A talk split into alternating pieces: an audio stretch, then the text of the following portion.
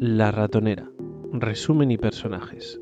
Hay una inmensa cantidad de libros y obras de teatro que han quedado para la historia, tanto por lo buenas que han sido como por lo que han representado para este particular género.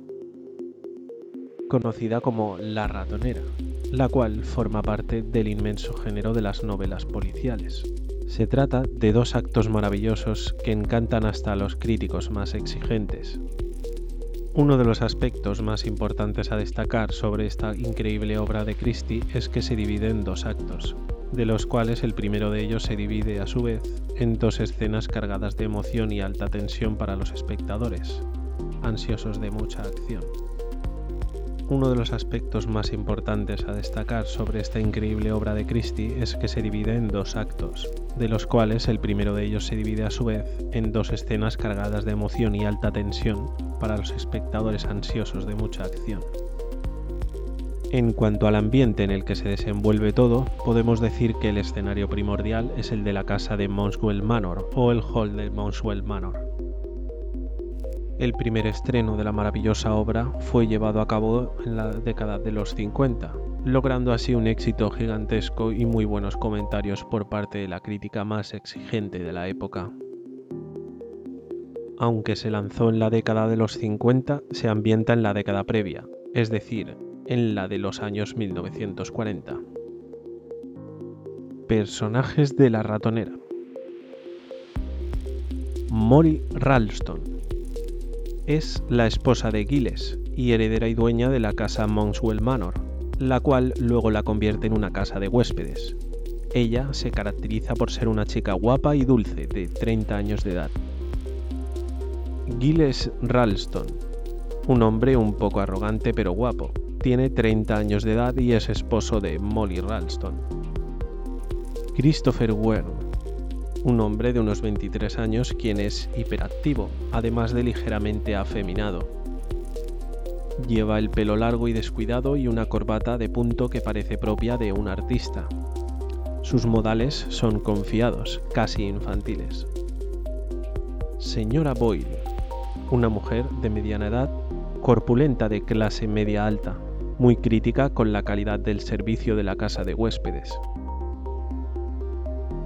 Comandante Mitcal, un hombre de mediana edad, musculoso, un militar con actitud seria y extremadamente blando, sobre todo con Molly. Señorita Casewell, es una joven de aspecto hombruno, mujer joven de 24 años, con características poco femeninas y ordinarias. Señor Parabacini, se trata de un extranjero moreno y de edad avanzada. Luce un bigote bastante llamativo. Es una versión algo más alta de Hércules Poirot, este extranjero que llega inesperadamente a la posada. Posee una personalidad a lo extraña y le gusta asustar a la gente. Sargento Trotter. Un joven sargento entra a la mansión de forma muy educada, llega en esquís por la densa nieve que había. Fue designado por la dirección de la policía para investigar el asesinato de Culver Street. Resumen de la ratonera. El argumento de la obra se centra en las experiencias vividas por los ocho personajes, los cuales son incapaces de salir de la casa de Monswell Manor a causa del clima nevado tan intenso que había afuera. Los problemas comienzan con un crimen cometido en la ciudad de Londres, del cual todos y cada uno de ellos son sospechosos de haber llevado a cabo.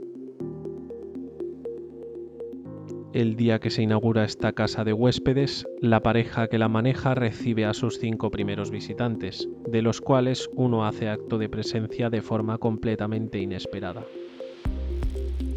Al día siguiente aparece un detective a informarles a todos que el asesinato de una mujer en Londres se había dirigido a Monwell Manor, lo cual causa mucha consternación en todos.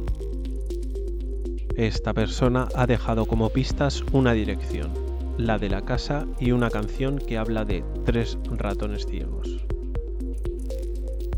Esto da a entender que quien haya asesinado a la mujer aún desea cometer otros dos crímenes, y el siguiente objetivo está en ese lugar.